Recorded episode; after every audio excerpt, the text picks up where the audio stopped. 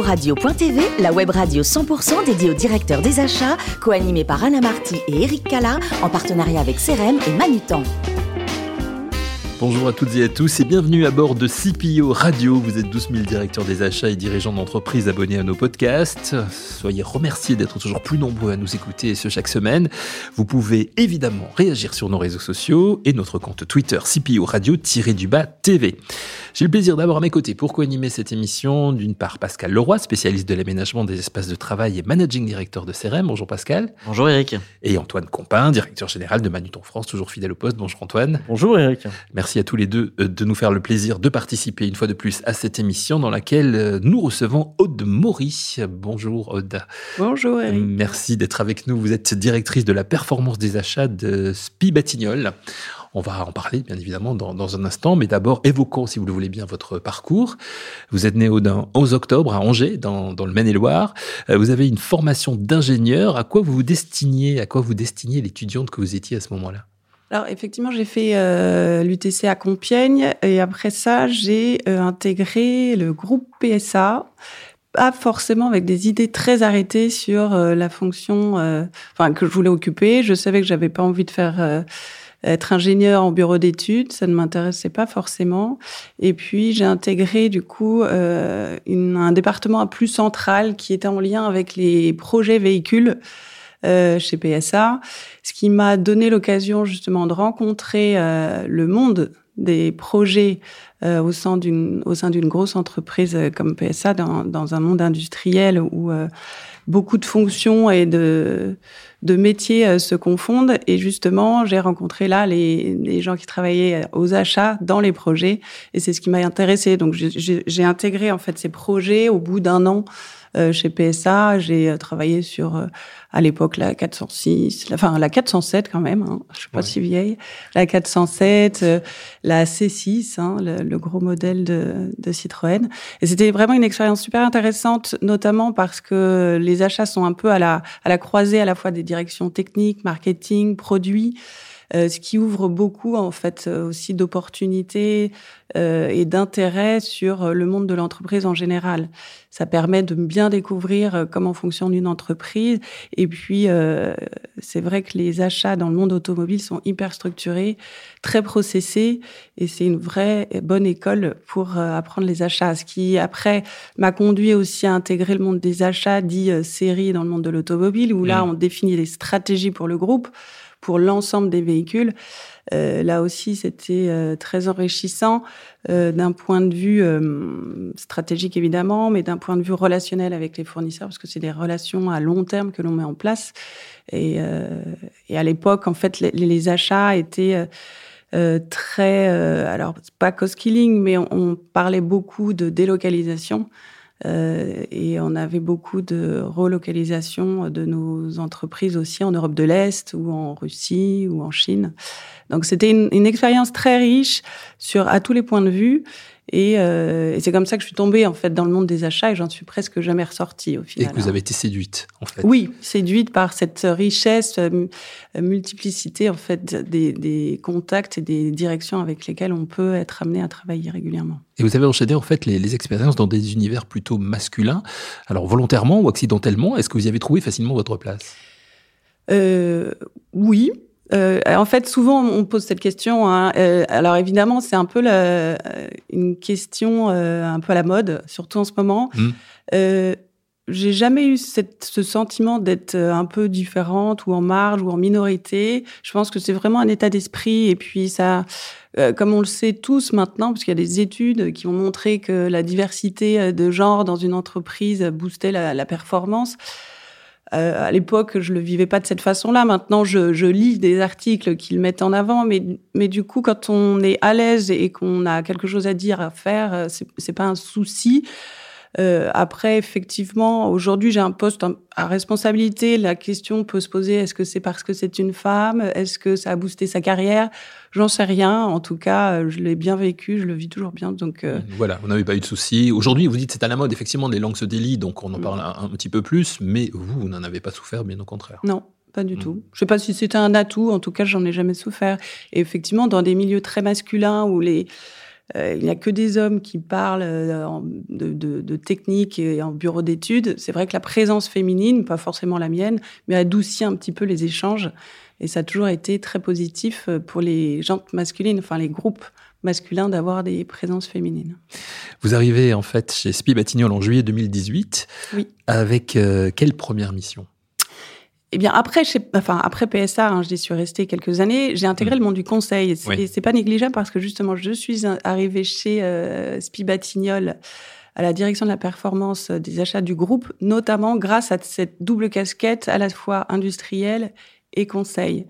Euh, parce que le monde du conseil, ça, ça forge aussi euh, et le caractère, ça amène de la rigueur, ça permet de travailler très vite, de structurer et d'organiser encore, encore plus.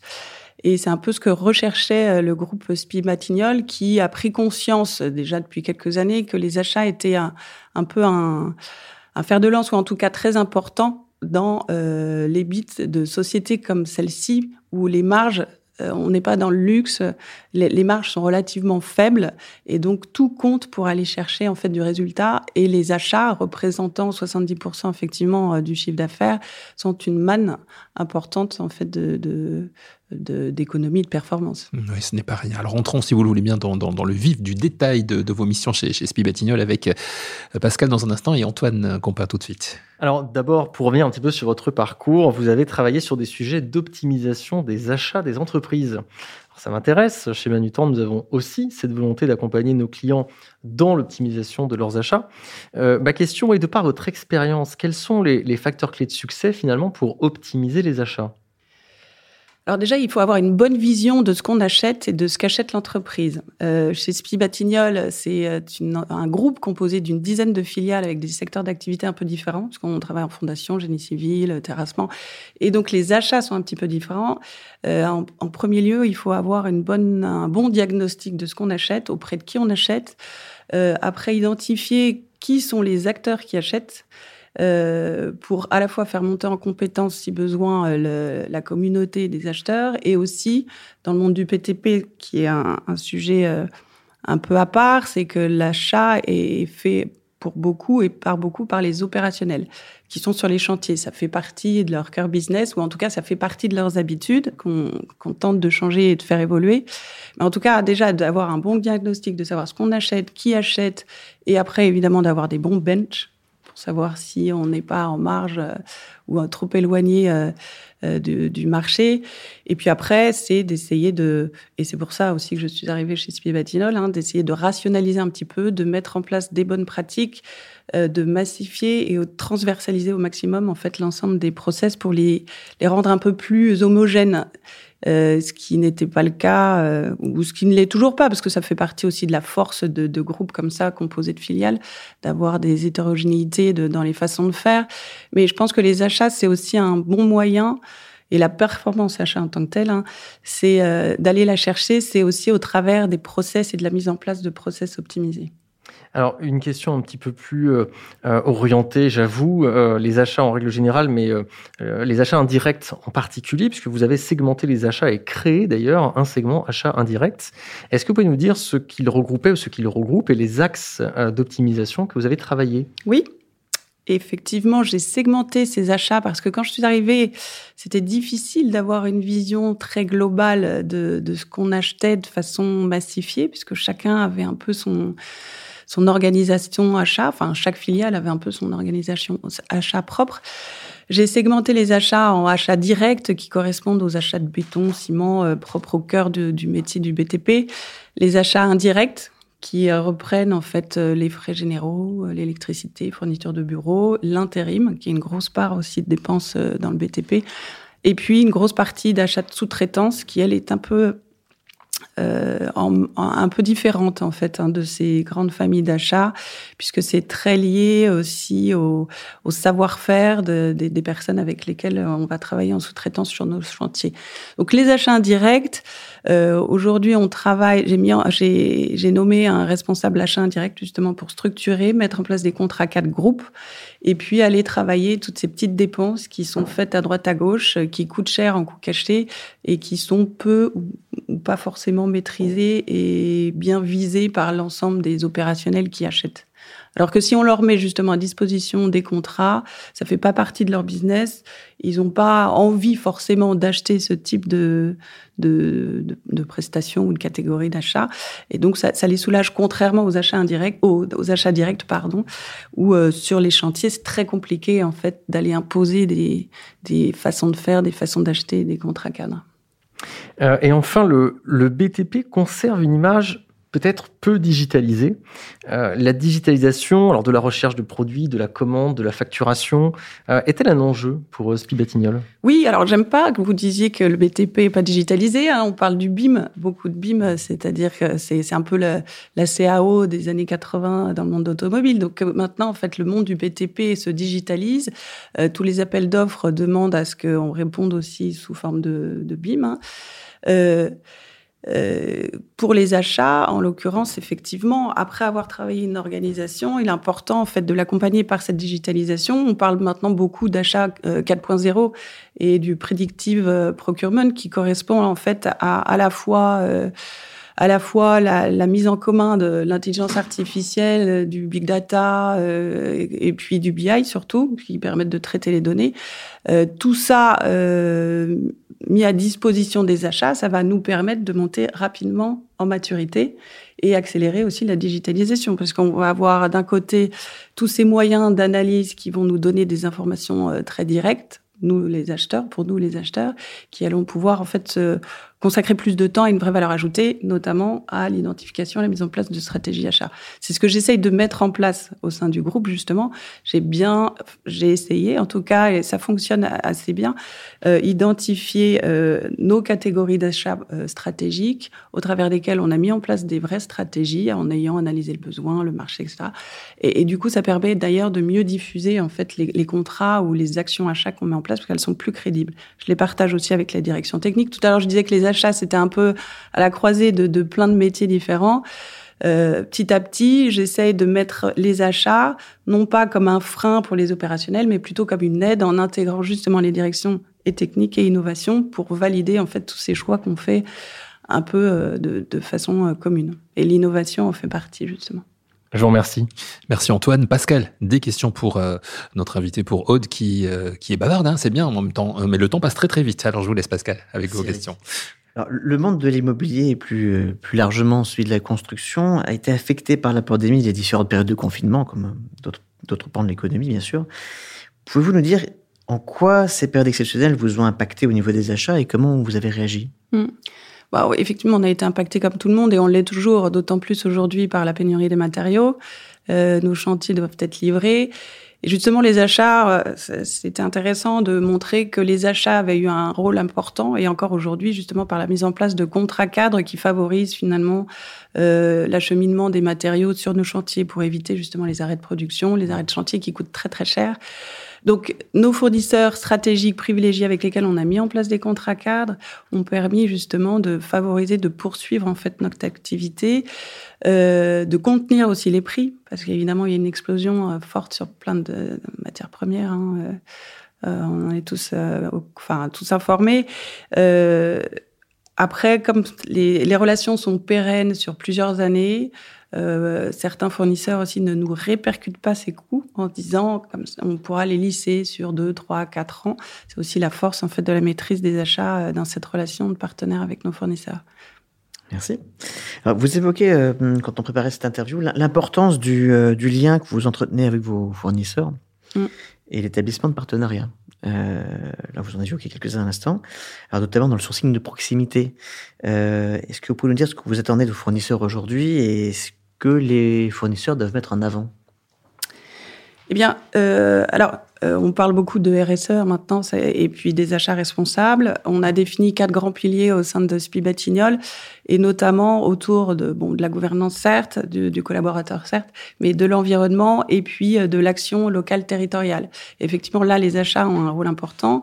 C'est de promouvoir euh, des partenariats avec des acteurs locaux. Alors vous allez me dire c'est un peu plus facile pour le BTP puisque les acteurs locaux, il y a beaucoup de sous-traitance et forcément c'est un peu local parce qu'on va pas aller chercher des sous-traitants euh, en Chine pour le Donc effectivement, on est assez fort là-dessus mais du coup on booste un peu plus par exemple l'insertion où ce sont des sujets euh, euh, sur lesquels, euh, enfin, qui nous tiennent à cœur. Donc là aussi, les achats ont un rôle important pour définir quelles sont les bonnes, par exemple, les, bonnes OTTI, c'est-à-dire les sociétés d'intérim basées, enfin, boostant l'insertion professionnelle.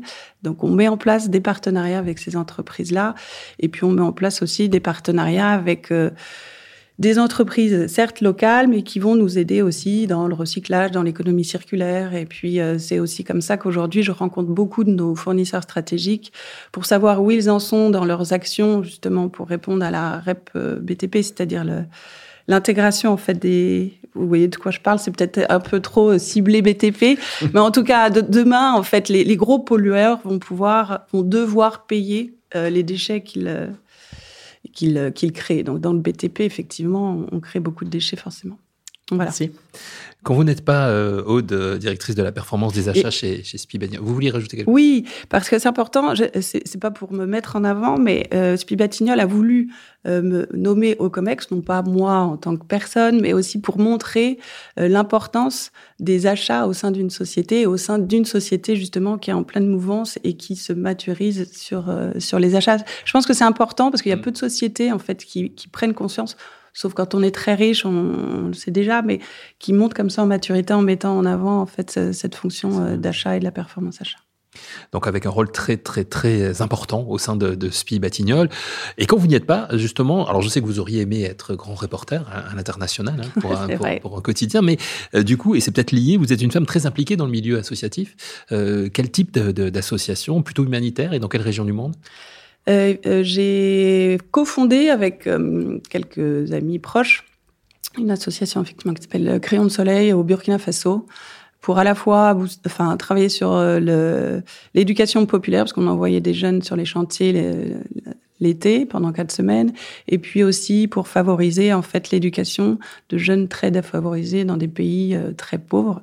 Donc aujourd'hui, ces écoles, elles sont toujours existantes. Euh, c'est de plus en plus difficile d'aller dans ces régions à cause de la montée de l'islamisme. Donc, on y voit moins. On n'en voit pas du tout de jeunes d'ailleurs là-bas. Euh, et on essaye de travailler aujourd'hui sur un nouveau projet, plus en France.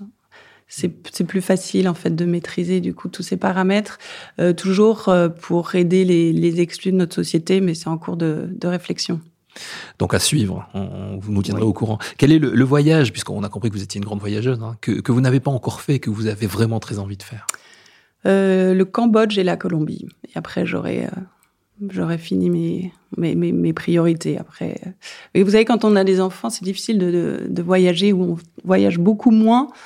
Donc j'attends qu'ils soient un petit peu plus grands pour euh, voyager avec eux dans ces pays-là. Ils sont pas forcément non plus pas à risque, mais mmh. on verra là. On attend que les enfants grandissent, donc c'est important. Merci beaucoup Aude, merci d'avoir participé à cette émission. Merci à Antoine Campagne et à Pascal Leroy. C'est la fin de ce numéro de CPO Radio. Vous retrouvez toute notre actualité sur nos comptes Twitter et LinkedIn et on se donne rendez-vous mercredi prochain à 14h précise pour une nouvelle émission. Merci beaucoup. L'invité de la semaine de CPO Radio.tv, une production B2B Radio.tv en partenariat avec CRM et Manutan.